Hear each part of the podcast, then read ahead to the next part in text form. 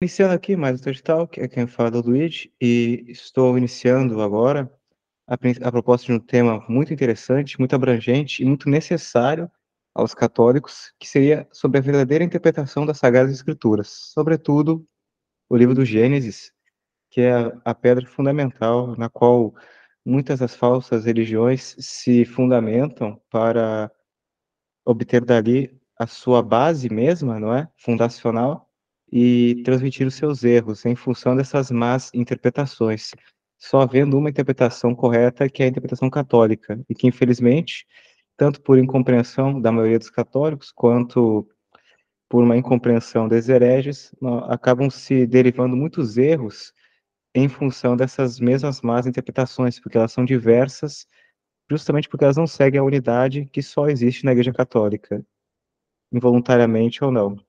Então, estou aqui com o Fábio Florence, para um convidado muito especial, um tradutor, para tratar sobre esse assunto. Poderia se apresentar, por favor, Fábio? Boa, boa noite. Bom, salve Maria a todos, né? Porque é, nossa nossa conversa será ouvida nos próximos dias. Obrigado pelo convite, Luigi. É, como como foi apresentado, né? Meu nome é Fábio, eu sou professor de filosofia é, e atualmente eu me dedico mais à tradução né, de obras clássicas, é, especialmente obras da religião católica, né, obras importantes, tanto para o estudo quanto para a piedade católicas, redigidas naturalmente né, na igreja pré-conciliar, né, ou por autores que não eh, se aliaram, né, não se alinharam ao Concílio Vaticano II, né, como é o caso de Dom Jean de Montleon, né, cuja História Santa eu traduzi na íntegra. Né, já saiu o primeiro volume, nos próximos meses deve sair o segundo. Uh, na, na, edição original são cinco volumes, né, mas a edição brasileira vai ter dois. É, também traduzi os dois primeiros tomos da Catena Áurea, de Santo Tomás de Aquino, é, o curso popular de História Santa, do padre Manuel Barbier, né, que vai servir aqui é, também de, de suporte para a nossa conversa, é, o livro, do, a grande biografia do Nosso Senhor Jesus Cristo, escrita pelo padre Bert, Jesus Cristo, sua vida, sua paixão e seu triunfo, né, que está uh, fazendo bastante sucesso, graças a Deus, porque é um, uma das coisas que a gente nota, né, que os católicos de hoje pouco conhecem é a vida de Nosso Senhor, né? Então esse livro está tá aí suprindo uma lacuna e também é, traduzi, já estão circulando dois livros do cônego Leopold Bodenon, que foi um foi um grande diretor de almas francês, né, da passagem do século XIX para o XX é, a formação para a humildade e a prática progressiva da confissão e da direção espiritual. Né? Esse, esse livro é, saiu o primeiro volume e eu estou trabalhando aqui no segundo, né? deve sair é, o mês que vem.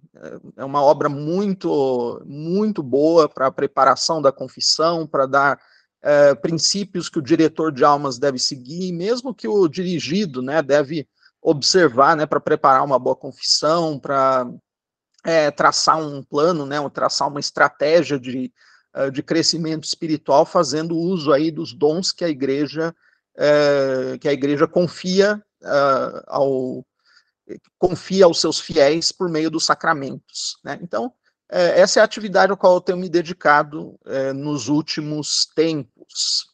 Por apresentação já está bom? Está perfeito, muito preciso. Então, muito bem. Poderíamos dar início ao tema, por favor? Vamos Qual lá. a razão, a sua importância, como já apresentei, e imediatamente falando, uh, como poderíamos começar a tratá-lo? Perfeito. Então, a gente vai conversar um pouco é, a respeito aqui do comecinho do livro do Gênesis, né, que é uma, vamos dizer assim, é uma pedra no sapato para nós católicos, é, especialmente nos dias de hoje, por uma série de motivos que todos os nossos ouvintes aqui vão reconhecer muito bem, né, porque já tropeçaram com eles. Uh, então, o, o, primeiro desses motivos é o ensino da história uh, como ele é feito de maneira oficial na, é, nos colégios e nas universidades dos dias de hoje. É, esse ensino, como ele é transmitido, ele vai é, frontalmente contra o que diz, é, o que dizem ali os primeiros capítulos do livro do Gênesis. Então, se a gente pega um livro didático, mesmo num colégio católico, é, faz tempo que eu não analiso um material didático de colégio católico, mas eu imagino que o embaraço deve ser grande. Por quê? Porque mesmo que a pessoa ela seja bem intencionada e ela deseje uh, redigir algo que esteja em sintonia com aquilo que a igreja ensina, ela não vai encontrar muito material disponível para lhe dar suporte. Então, o que, que a gente vê os professores de história, mesmo aqueles que é, são católicos e que querem seguir aquilo que a igreja ensina, não querem contradizer aquilo que a, que a igreja ensina e querem firmar a fé dos seus, é, querem confirmar na fé os seus alunos, né, que é o trabalho é, que todo professor deve cumprir, né, deve fazer. Qual que é a dificuldade que, que eles encontram? Eles não encontram material de suporte, não encontram uh, material de apoio. Então, o que, é que eles acabam fazendo? Eles acabam cedendo, né? Acabam cedendo mais do que seria razoável, e alguns de maneira totalmente uh, descabida, a teorias né, e a especulações que a, a suposta ciência moderna é, faz é, serem ensinadas dentro do sistema de ensino é, por ela dominado. Então, vou aqui dar um, um, exemplo muito, um exemplo muito patente disso que eu estou falando, que é a respeito da idade do gênero humano. Né? Há quanto tempo o homem surgiu na Terra? Bom, é, a maioria dos livros didáticos e dos materiais científicos que nós encontramos nas universidades é, são escritos de acordo com uma teoria né, que está em vigor no campo da biologia, né, está em vigor dentro dos meios de ensino oficiais, que é a teoria da evolução. É, eu tenho curiosidade é, no estudo da biologia, né, então eu comprei é, e estou lendo aqui lentamente um livro didático que é usado nos cursos de biologia no mundo inteiro. Eu estou dizendo nas faculdades de biologia, que é o livro de biologia do, uh, do Thompson, se não me engano. Então, é, esse material, ele diz no prefácio, veja bem, ele diz no prefácio que a teoria da evolução ela é um pressuposto necessário para a compreensão de todas as verdades científicas da biologia. É, eu estava falando que eu comprei aqui um livro de biologia, né, do Thompson, que é usado nas faculdades.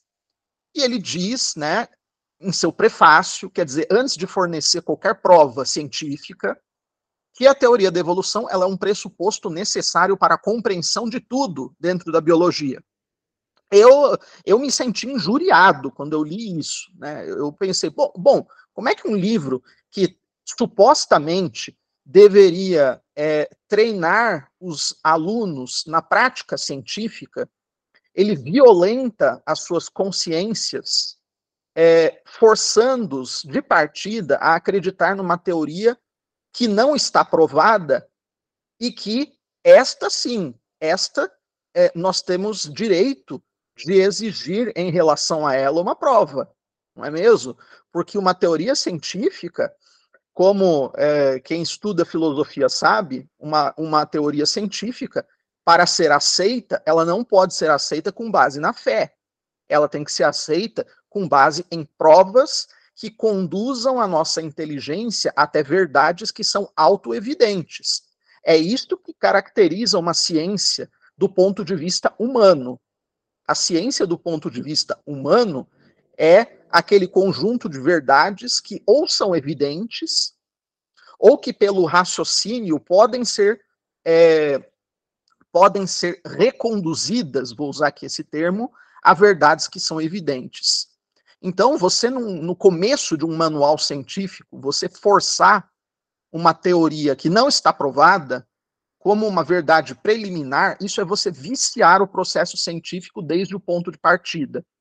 Então, é assim que os alunos da biologia, né, da faculdade de biologia, é, vão começar a estudar. Eles vão ter uma teoria incutida em suas cabeças e não vão perceber que eles estão sendo violentados uh, na sua qualidade de homens inteligentes. Né? Estão sendo violentados. E com maior razão ainda, né, os alunos do curso de História, eles também vão aceitar essa teoria.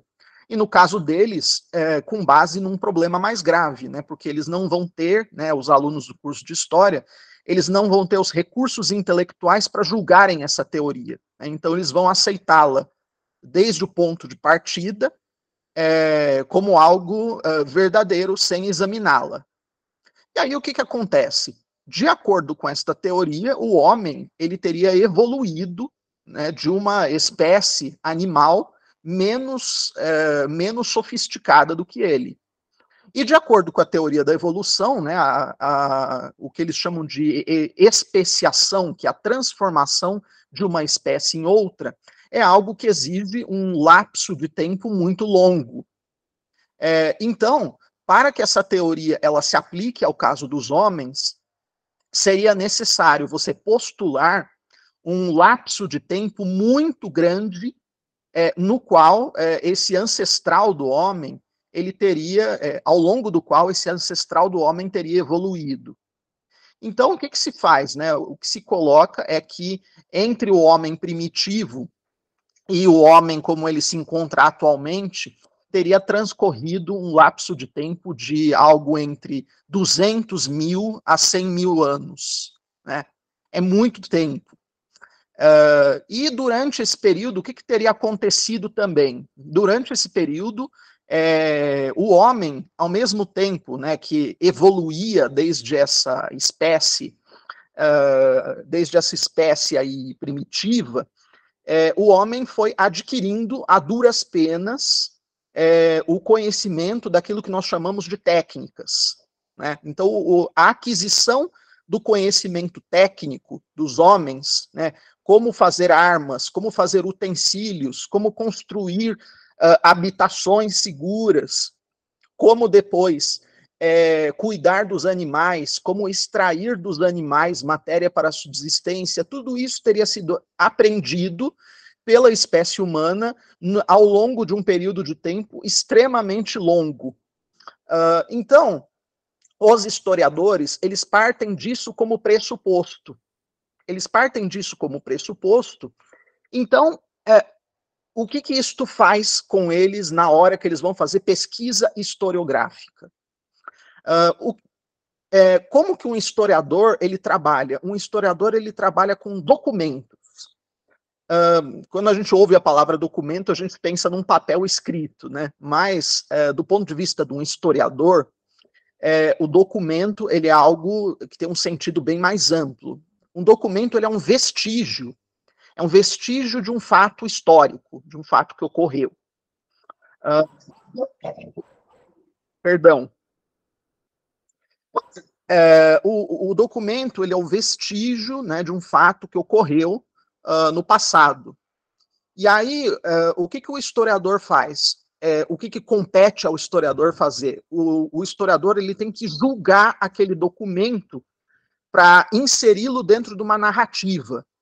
Inseri-lo dentro de uma narrativa que faça sentido e seja coerente. Né?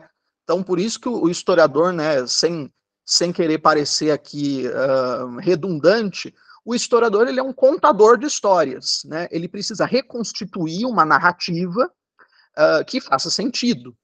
Tem que reconstituir uma narrativa que faça sentido e qual é a matéria-prima com a qual ele vai uh, reconstituir essa narrativa. É a matéria-prima são os documentos, são esses vestígios aí do passado. Então, por exemplo, um pedaço de osso, né, que serviu de arma para um, para um homem que viveu há muitos séculos é, no passado, ele pode servir de documento. Né? Se ele for encontrado junto de outros utensílios num sítio arqueológico, o historiador ele tem que uh, colocar sua inteligência para funcionar e tentar descobrir para que, que servia aquele, uh, aquele pedaço ali de osso, dentro daquele contexto que, está sendo, que está sendo ali desvendado no sítio arqueológico. E aí o problema é o seguinte: o problema é que o historiador, quando ele vai reconstituir essa história nos dias de hoje, ele já parte daqueles preconceitos que ele aprendeu baseados na teoria da evolução. Né? Então ele já encaixa, né? Uh, por exemplo, quando ele encontra um, quando ele encontra um pedaço de osso, né, que foi arma, né, que serviu de arma para um homem que viveu há muito tempo no passado, ele já diz: não, isso aqui deve ser de uh, isso aqui deve ser de 50 mil anos atrás. Né? Isso aqui é de 50 mil anos atrás e é do tempo em que o homem vivia na idade da pedra lascada. Né? E aí vem aquela, é, aquela divisão né, totalmente arbitrária que os livros de história apresentam de idade da pedra lascada e idade da pedra polida. Né? Todo mundo sabe disso. É, então, o historiador quando ele vai reconstituir né, a história a partir do, dos documentos, ele já insere num, num quadro narrativo que está vici, viciado por essas teorias. Né?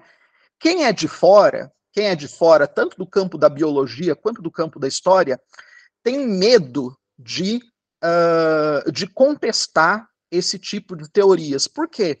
Porque elas vêm do meio universitário. E o meio universitário, ele goza de autoridade pública.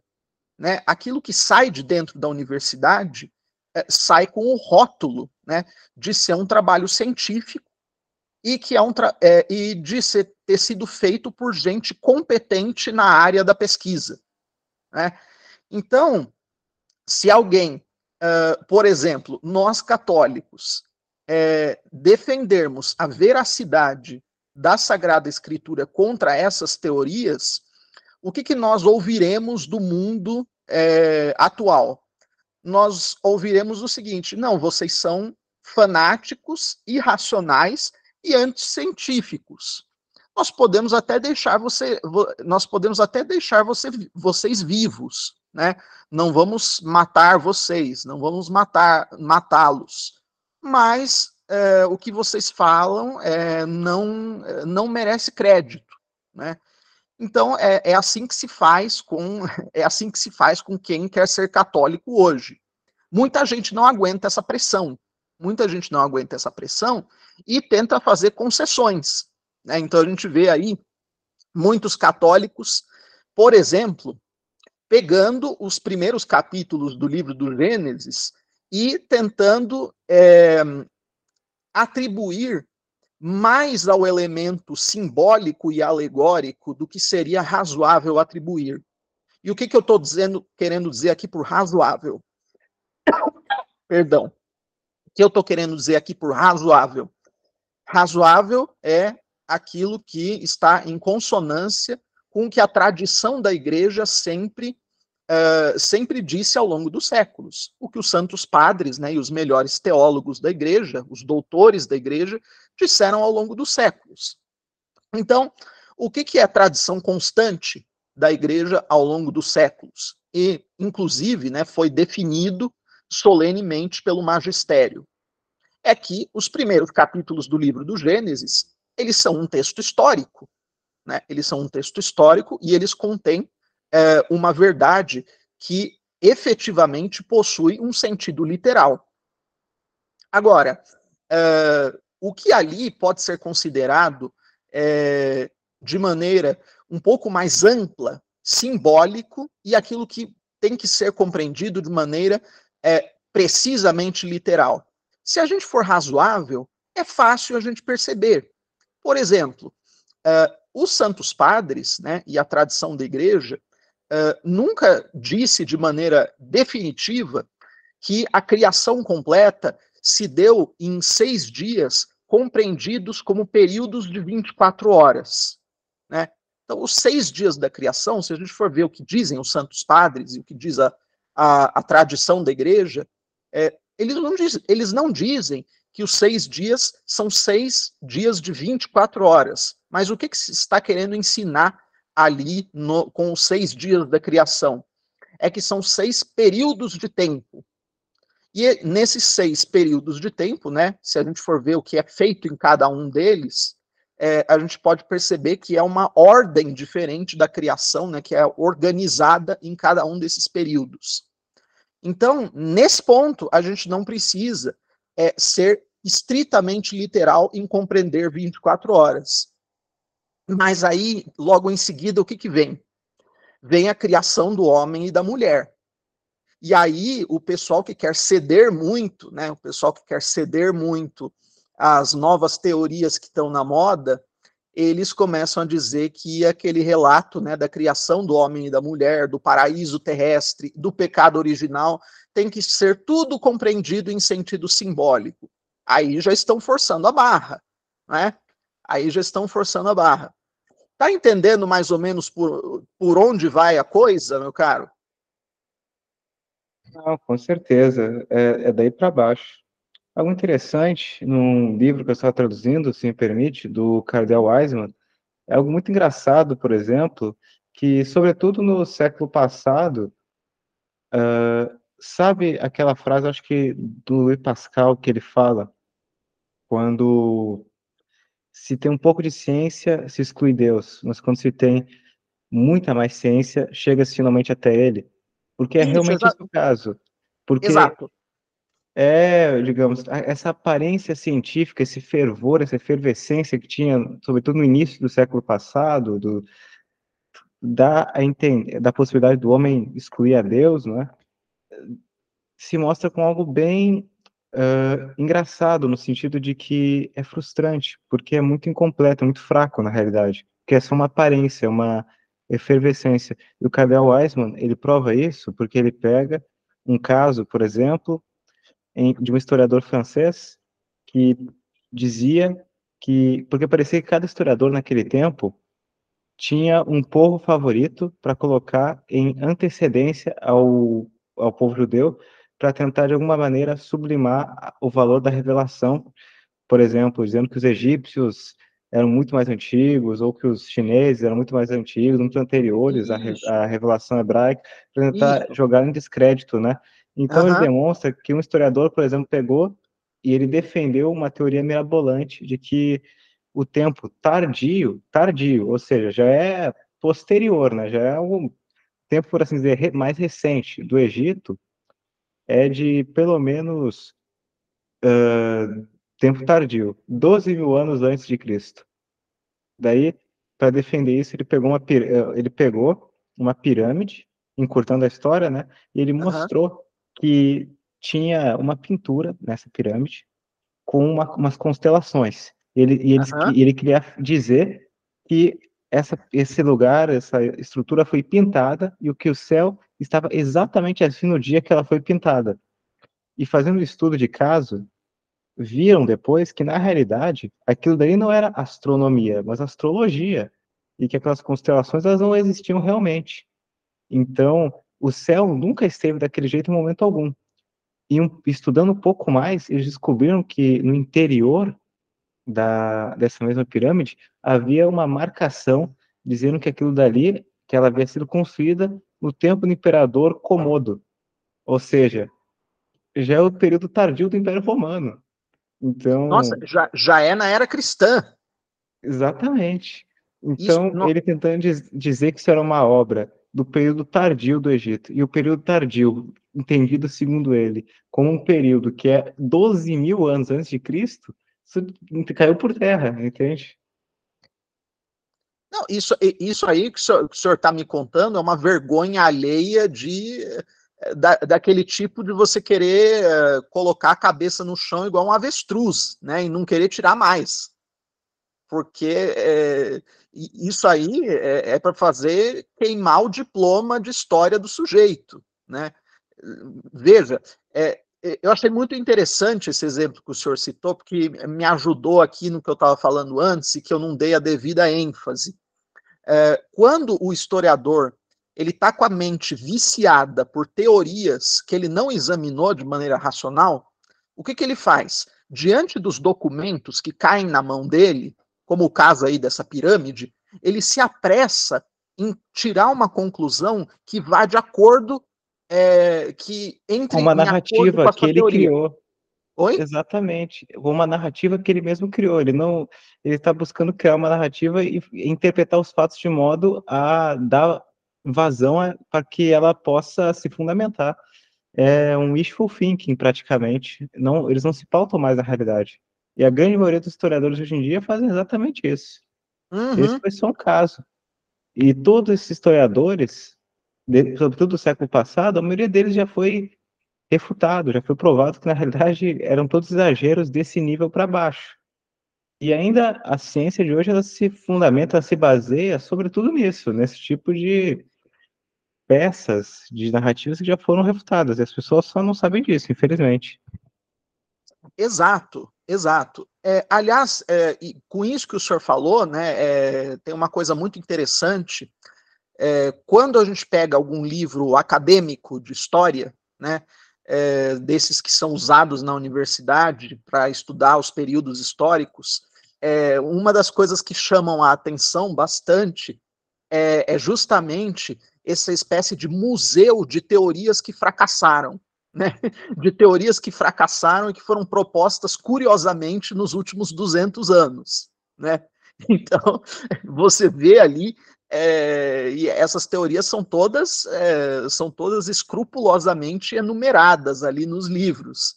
E você vê essas teorias e fala, putz, né, que vergonha, né?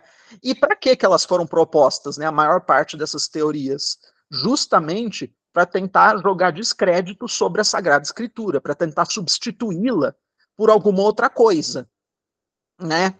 Uh, um, de, um, dos autores né, que eu traduzi, o Dom Jean de Montleon, é, que escreveu a, a História Santa, é, ele diz uma coisa interessante. Ele fala que os historiadores atuais eles buscam dar a qualquer vestígio histórico que possivelmente vá contra a Sagrada Escritura, eles buscam dar a esse vestígio um valor muito superior ao valor da própria Sagrada Escritura.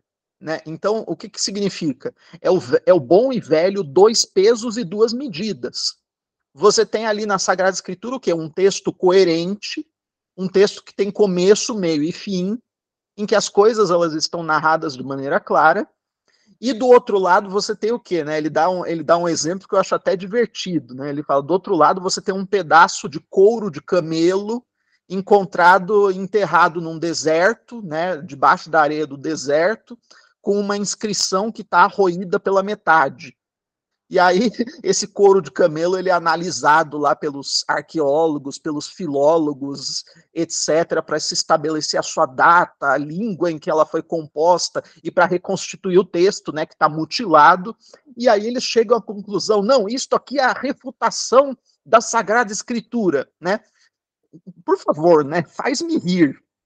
Então, o, o Dom Jean de Moleon diz, o historiador é, ateu, né, agnóstico, contemporâneo, ele age dessa maneira com os documentos históricos. Né? Ele busca algo para refutar a Sagrada Escritura ali onde não há. Né? E isso é um desafio que eu faço, né? é um desafio que eu faço aqui uh, sem medo de ser, uh, sem medo de ser refutado. É de alguém me mostrar alguma é, algum documento histórico que explicitamente refute um dado objetivo da Sagrada Escritura. E agora, né, feito esse desafio, né, eu posso é, falar um pouquinho a respeito da Sagrada Escritura como documento histórico, né, e como também texto de apoio para um historiador honesto, né, um historiador que realmente está atrás da verdade, realmente está é, buscando reconstituir como é que foi a história humana, né? É, e o a primeira coisa que a gente precisa é, ter em vista é que o texto da Sagrada Escritura ele tem como finalidade primeira, né, servir como texto de meditação para os cristãos e como texto que contém ali verdades que vão ser úteis para quê? Úteis para nos conduzir à nossa salvação. Então, Deus concebeu né, e inspirou os escritores sagrados é, na hora de escreverem os livros da Sagrada Escritura, é, tendo esse objetivo em vista. Né, é para a instrução dos fiéis, tendo em vista a sua salvação. Isto significa que uh, Deus não pensou a Sagrada Escritura como um tratado de historiografia, né? É, o que que isso nos faz, é, o que que isso nos, é, nos liga, vamos dizer assim, por que isto nos deve ligar um alerta? O alerta que isto nos deve ligar é o de não buscarmos na Sagrada Escritura informações 100% completas do ponto de vista historiográfico. Então você tem ali trechos da Sagrada Escritura que são muito curtos e muito concisos é, e que englobam um período muito grande de tempo, né? E por que que, e por que que a história está narrada daquela forma tão breve e tão concisa? Porque Deus está buscando não informar os arqueólogos, Deus está buscando transmitir aos fiéis verdades que meditadas vão servir para a sua salvação, né? Então, como que o historiador, que é, além de ser um, um católico, está buscando reconstituir os fatos históricos, né, na sua é, de maneira mais é, de maneira mais desenvolvida, como que ele pode encarar o texto da Sagrada Escritura? Ele pode encará-lo como uma moldura, né? Uma moldura onde é, o quadro já está traçado em seus contornos mais importantes. Mas é, da parte dele, historiador, ainda cabe inserir algumas cores, né, algumas tonalidades ali nesse quadro, né? Para quê? Para completar aquela imagem que está ali é, que está ali delineada, né? E a primeira dessas narrativas é justamente a da criação do, é, do homem e da mulher. É, a gente percebe, né, que inclusive depois do Concílio Vaticano II você tem uma tendência dentro da, dentro da igreja né, a ceder muito para a teoria da evolução. Né? Eu já vi até uma, é, uma explicação esdrúxula, né, que não pode ser aceita, que é baseada na filologia. Né? E aí os filólogos né, que propuseram essa teoria dizem assim, ah, Adão não é nome próprio. Então, ali, quando, Deus, quando a Sagrada Escritura fala em Adão, eles não estão designando um indivíduo, eles estão designando a espécie humana em geral. É forçar muito a barra, né? É forçar muito a barra fazer um negócio desses.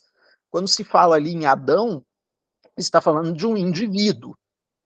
E aí já entra para nós, né, uma, é, já entra para nós uma necessidade de interpretar aquilo né, de interpretar aqueles primeiros capítulos do livro do Gênesis de acordo com o bom senso. Vamos agora pelo bom senso. Como Deus cria Adão no paraíso? Deus cria Adão no estado de justiça original. E Deus cria Adão como? Com uma coisa chamada sabedoria infusa. Né?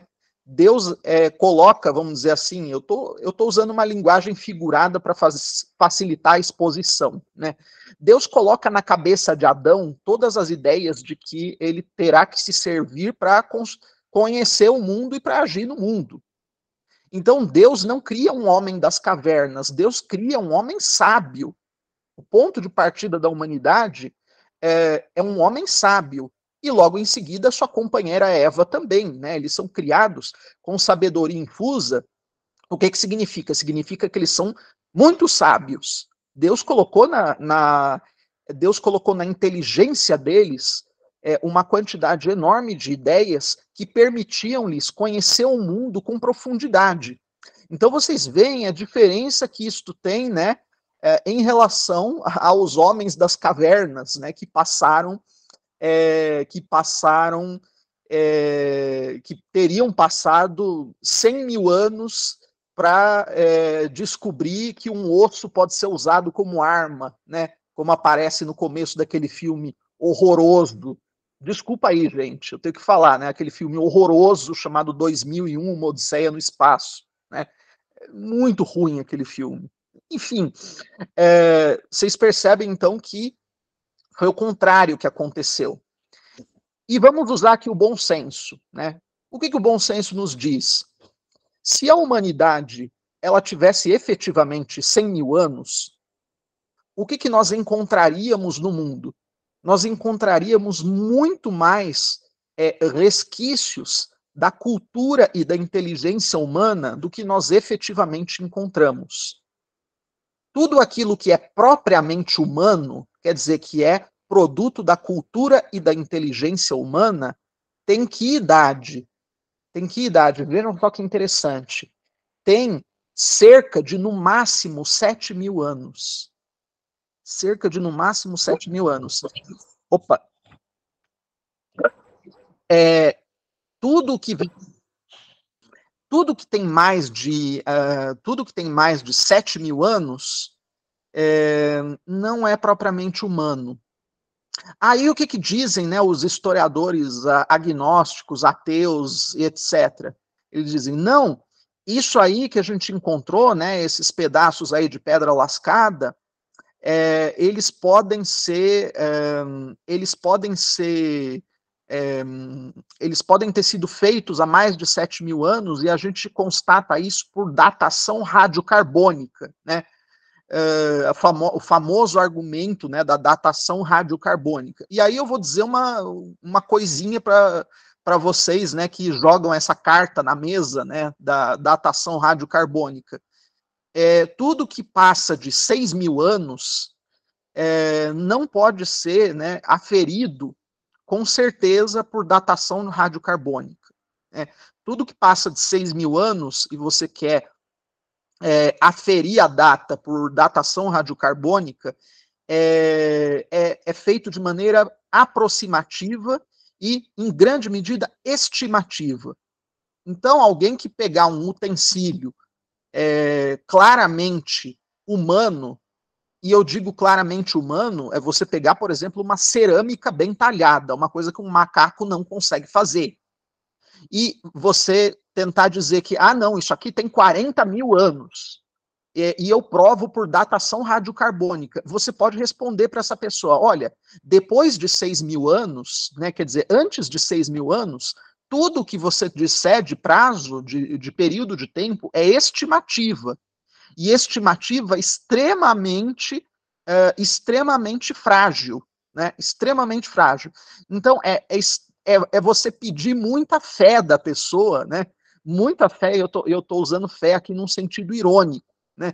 É você pedir muita fé na ciência, e também estou usando ciência aqui em sentido irônico, é, para uma pessoa acreditar que isso realmente tem 40 mil anos com um argumento de datação radiocarbônica. Né? Não cola. Não cola. Então, o que a gente pode dizer? Aquilo que a arqueologia pode determinar como incontestavelmente humano, né, objetos que só mãos humanas são capazes de fazer e que só uma inteligência humana é capaz de conceber, nós encontramos com que data? No máximo seis ou sete mil anos.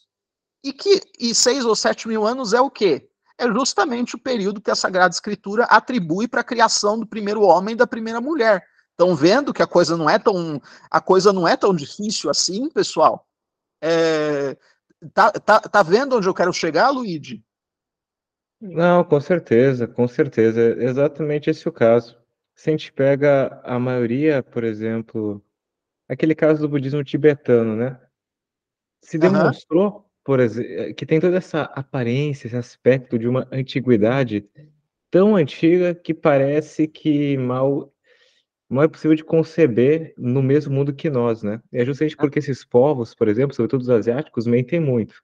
Porque se a gente for ver, por exemplo, há um período de, mitológico na história do Japão e da China, que é de, digamos, um milhão de anos atrás.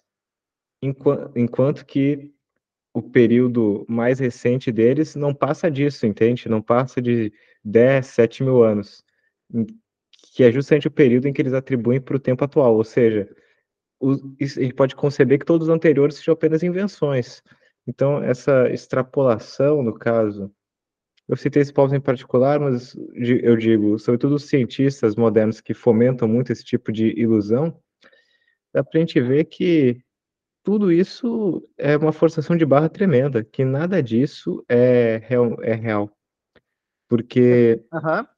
a gente vê que as coisas que podemos constatar que existem ainda hoje, elas vêm desse período de 7 mil anos, enquanto que o resto Exato. é tudo uma teoria que não se prova e podemos ver que é algo tão teorético no momento em que eles não sentem muito o peso das palavras nas afirmações que fazem. Para eles, um milhão, dois milhões, dez milhões de anos é como se não fosse nada, quando que na realidade isso é muita coisa. Eles só tentam fazer parecer que não, justamente para colocar toda a realidade em descrédito. Exato, exato. E, e, eles podem fazer isso hoje, por quê? Porque eles contam com eles contam com o respaldo do, é, do ambiente supostamente científico, que é o ambiente universitário. E, portanto, eles contam com o respaldo do quê? Da mídia, do sistema escolar, né? Então é muito fácil para eles tentarem fazer passar esses absurdos, e eu estou usando absurdo aqui em sentido técnico, a palavra absurdo como algo que ofende a razão. Né? Eles tentam passar esses absurdos, eles conseguem fazer esses absurdos passarem é, despercebidos pela maioria do público, por quê? Porque eles não são contestados, né? eles não são contestados por ninguém.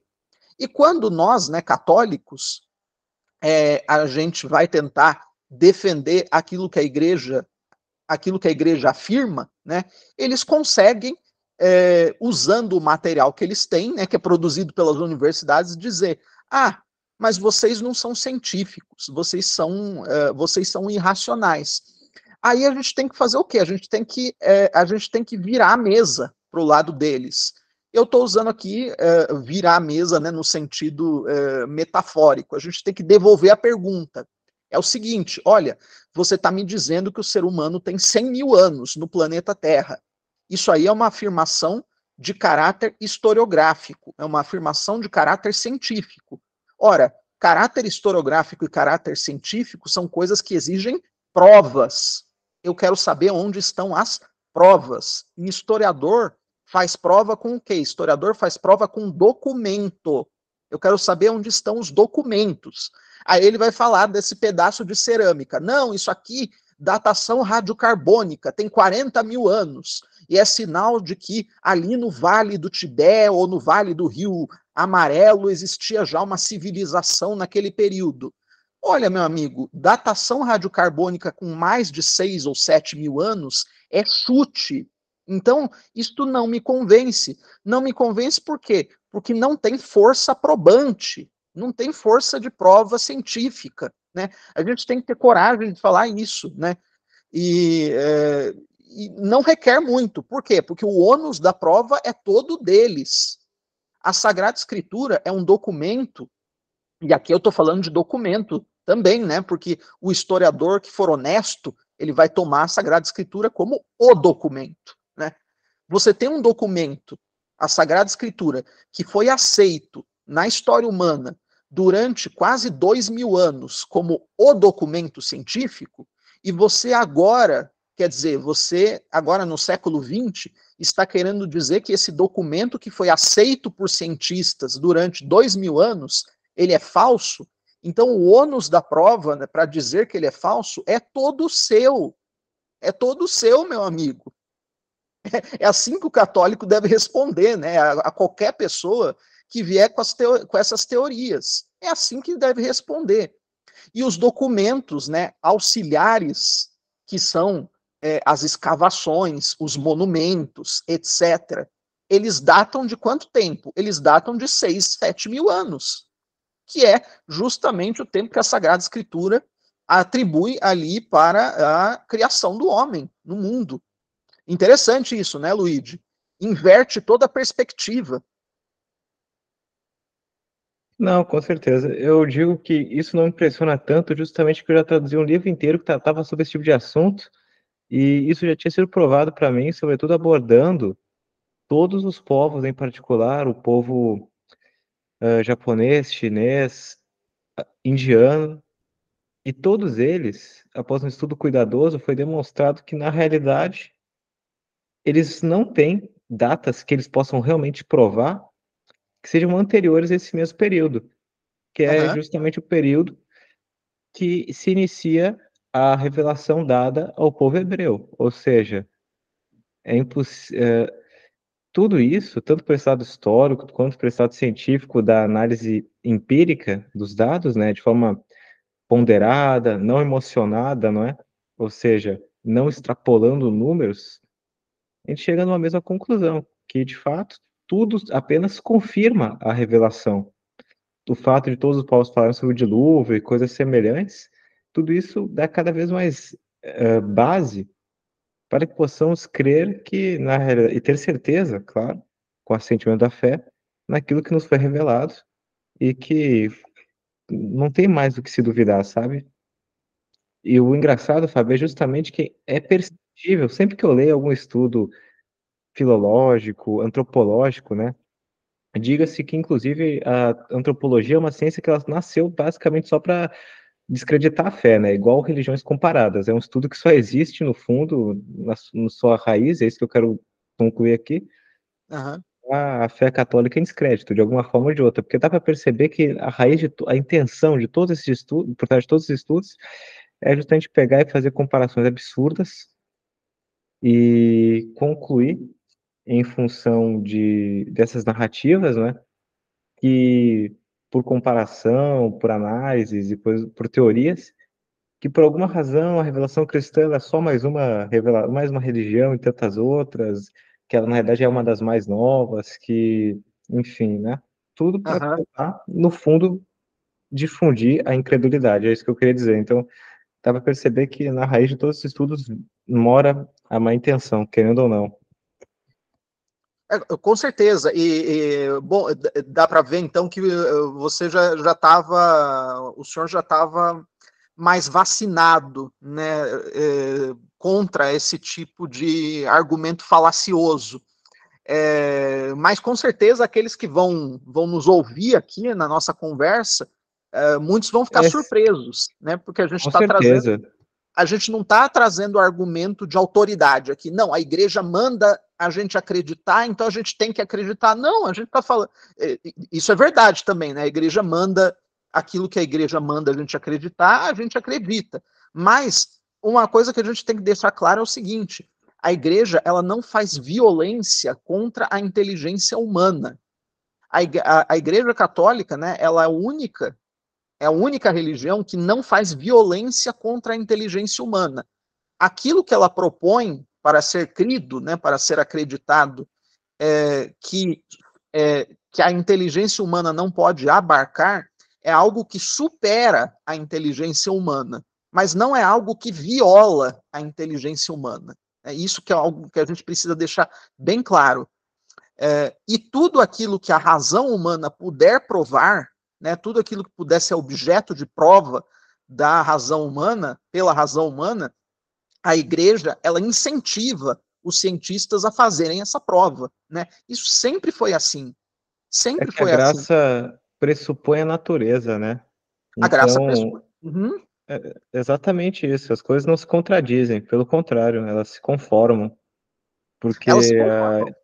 A, a imensidade da criação a diversidade ela é, ela é feita precisamente para representar a imensidade do poder de Deus. Então, não tem como as coisas estarem em contradição. E quem tem a fé é senhor do mundo, justamente porque, como a gente vê, é necessário que haja, e mesmo os cientistas já concluíram que é necessário que haja algo além da matéria ela mesma para poder precisamente ordená-la, né? Ao menos essa é a conclusão do Stephen Hawking no livro dele de uma breve história no tempo que era necessário que houvesse algo além da matéria e que estivesse acima dela para poder controlá-la. E é justamente isso. Então, as coisas elas não se excluem, muito pelo contrário, elas se conformam, justamente porque levando considerando que Deus é aquele que dá ordem a tudo, né? Não tem como as coisas fugirem fora do plano da providência divina. Então, quanto mais se procura Deus, mais fácil na criação, e é por isso que a criação ela é um meio muito vasto e muito fácil de ter acesso a Deus, porque, como diz São Paulo em Romanos, que é das coisas criadas que vamos até as incriadas, quanto uhum. mais pesquisamos no mundo criado, mais nós nos aproximamos de Deus, na realidade. E todas essas ciências, elas estão ficando muito teoréticas, porque elas estão já vivendo em outras realidades que não a nossa. Por isso que se vê hoje em dia, por exemplo, mundos paralelos, coisas nesse, nesse sentido, e que é pura cabala, aliás, a maioria dessas teorias, justamente porque eles se fundamentam numa concepção religiosa, mesmo sem pretensão disso, e que ela exclui totalmente a realidade, porque a realidade em que nós vivemos, ela está fundamentada na revelação, querendo eles ou não. Então, uma vez que eles se dispõem a fazer esse tipo de estudo, excluindo a revelação, eles não avançam em nada nas descobertas deles, e só criam teorias que nós vemos hoje não têm utilidade prática alguma, justamente porque elas foram criadas, pautadas em uma realidade que não existe. Pois é, e é, eu, eu achei bom que o, o senhor é, trouxe aqui um testemunho não suspeito para nossa conversa, que é o do Stephen Hawking, né, que foi um, foi um sujeito virulentamente anticatólico. Né? É, então, ele, na hora que ele foi falar da ciência, na qual era, na qual era supostamente é, treinado, né, versado, ele teve que confessar né, a existência de algo que não estava ali muito no programa, né, não estava ali muito nos planos. Mas, é, como ele era anticatólico, ele não, não podia confessar que era Deus, né, que era a necessidade de um Deus transcendente, né, que crie a matéria, sustente-a na existência e deforma essa matéria. Né? E por isso, inclusive, é, é muito interessante Uh, não sei se isso já foi tema né, de, de, algum, de algum podcast aí seu, é, são os motivos que levam o ser humano a buscar é, explicações falsas para a realidade. Né? É, essa conversa fatalmente nos levaria para o campo teológico, né, que são as consequências do pecado original. Né? Então, entre as consequências do pecado original está é, a nossa fuga da verdade, né? a nossa propensão para fugir da verdade e de verdades que vão nos exigir algum esforço de mudança de vida. Né? Então, eu, eu nem entro muito nessa conversa que seria ir para o ir pro terreno teológico, né? talvez com, com um sacerdote, com um teólogo, né? seja mais, mais, mais proveitoso. Mas a gente percebe, né? só para a gente fechar aqui essa conversa, a gente percebe que hoje em dia aceita-se tudo que é teoria, as mais absurdas, para colocar no lugar de Deus, né? É, é, é aquilo ali que dizia o, o, Chesterton, né? Que é, é um escritor que tem tem seus altos e baixos, né? Mas de vez em quando ele acertava. É, quando ele disse que quando o homem deixa de acreditar em Deus, começa a acreditar em qualquer coisa, né? Então, hoje em dia a gente está vendo uma, uma profusão de qualquer coisa. Né? Qualquer coisa é colocada no lugar de Deus, e você tem ali um monte de professor dizendo, não, a gente precisa considerar essa hipótese, né? Um monte de professor universitário, PhD, detentor de prêmio Nobel, não, a gente precisa discutir isso aqui, precisamos levar isso a sério. Coisas que, num tempo em que a inteligência ela era exercida de uma maneira um pouquinho mais séria do que hoje, já seriam descartadas em meio minuto, né? em meio minuto de exame, né, uma, é, uma universidade séria descartaria assim, toneladas dessas teorias. Isso tudo tem a ver também com uh, consequências do pecado original. Né? As pessoas não querem é, abraçar a verdade quando ela começa a mostrar que, olha, você vai ter que mudar de vida, né? você vai ter que fazer algum esforço, você não, não tá bom viver desse jeito aí. Aí a, a pessoa vai né, ela vai atrás de mundos e fundos né, para tentar é, procurar outra coisa, né, outro caminho. É, aqui para encerrar a nossa conversa, eu só queria deixar uma coisa, né? É, eu só queria deixar aqui alguns dados para é, servir aqui de pensamento para as pessoas que estão nos ouvindo. Então, é, vocês, de, vocês devem ter ouvido, né, é, falar, talvez, em Edward Meyer. Edward Meyer ele foi um dos fundadores da ciência historiográfica moderna. É, o, o, Edward Meyer ele é um sujeito que é, escreveu um livro é, muito famoso em vários volumes chamado é, História da Antiguidade. E ele foi professor do famoso sociólogo Max Weber. E uh, ele propunha, né, o Edward Meyer, né, uma abordagem científica que ele chamava de livre de juízos de valor. Né? Ele dizia: eu sou um, um cientista livre de juízos de valor, quer dizer, eu me coloco acima de todos os juízos de valor. Essa, essa proposta aí vai ser depois abraçada pelo Max Weber. Né? O Max Weber vai é, vai seguir o Edward Meyer nesse ponto. É, então, isso que eu vou falar agora, né, para encerrarmos a nossa conversa, é, pode ser pode ser acolhido por nós como mais uma prova a favor da Sagrada Escritura. Por quê? Porque o Edward Meyer, se ele não estava é, se ele não estava a favor do cristianismo, porque ele se dizia livre de juízo de valor, ele também, sendo um cientista escrupuloso ao seguir esse princípio que ele colocou, também não estava virulentamente contra o cristianismo. Então ele não estava buscando coisas para ir em contra a Sagrada Escritura. E vejam só que curioso, aquilo que Edward Meyer descobriu quando ele foi tentar estabelecer as datas em que se originaram as primeiras grandes civilizações do passado. Então, ó, Edward Meyer atribui ao mais antigo rei egípcio, Menes, a data de 3300 antes de Cristo. Aos dados mais antigos da história babilônica, docu documentalmente atestados, a data de 3000 antes de Cristo. Ao reino da Suméria e da Cádia, a de 2350 antes de Cristo no máximo. A Sargão I da Acádia, a de do, é, 2550 antes de Cristo. É, então vejam só, é, embora essas datas individualmente tomadas não sejam definitivas, elas coincidem, entretanto, em atribuir aos dados seguros mais antigos da história egípcia e babilônica datas que dificilmente passam do ano 3000 a.C. Então, o que, que a gente tem aqui? Somando os dois mil anos depois de Cristo, a gente tem 5 mil anos.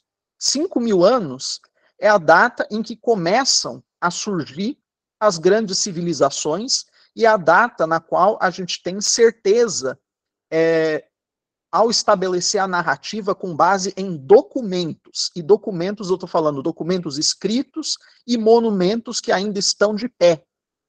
É, o que vem antes disso, vejam só que interessante, o que, que é? O que vem antes disso é o dilúvio. O dilúvio que destruiu tudo, não é? O dilúvio uh, que destruiu as construções, né? dos homens é, antediluvianos. Então, a data que a ciência coloca para o começo das grandes civilizações é que data? É uma data posterior ao dilúvio. Está de acordo com a Sagrada Escritura. Vejam só que interessante. Então, vocês podem alegar a favor de vocês, né? Vocês não, nós, né? Nós católicos, podemos dizer: olha, quem diz que as civilizações, as grandes civilizações do passado, começaram numa data posterior à do dilúvio, ao que está dito na Sagrada Escritura, é Edward Meyer. Né? É o fundador da historiografia moderna. Né? Então, aquilo que vocês venham a falar de mais tempo ou um pouco menos tempo é apenas dentro da margem de erro. Mas não me venha falar em 40, em 40 mil anos, em 100 mil anos, que é feio. Né? Vocês vão passar vergonha. Então, é, é, é, com isso aqui que eu, eu quero concluir aqui a minha, minha exposição. Perfeita exposição, então, Fábio. E agradeço muito por aceito o convite. E assim, uh, convido todos a visitar o seu perfil, acompanhar seus trabalhos, suas traduções e, e apoiarem naquilo que convir, não é? Então, é isso. Agradeço muito pela, pelo tempo que dispôs vindo para cá para expor esse tema e estou sempre aberto a futuras exposições dos temas que o senhor desejar. Se tiver em mente para o futuro, sempre estarei uh, disposto a lhe receber. Então, muito obrigado. E tem algo mais a dizer? Perfeito, Luigi. Tá, agradecer novamente pelo convite, né? Muito interessante aqui a nossa nossa breve troca de impressões, né? E, e, eu espero, sinceramente, que é, essa nossa conversa ela sirva de, de inspiração e de encorajamento, né, para os professores, pais, pais de família, sacerdotes católicos, né, para é, na hora que forem defender a verdade da fé, saibam que a ciência, eu estou falando da ciência de verdade, está do nosso lado, né? E, e, não do lado dos inimigos da fé. Então tenha essa segurança, né? Tenha essa segurança e tenha essa coragem. Então, essa é a mensagem aqui que eu deixo com é, um grande abraço a todos. Então, salve Maria e muito obrigado. Salve Maria.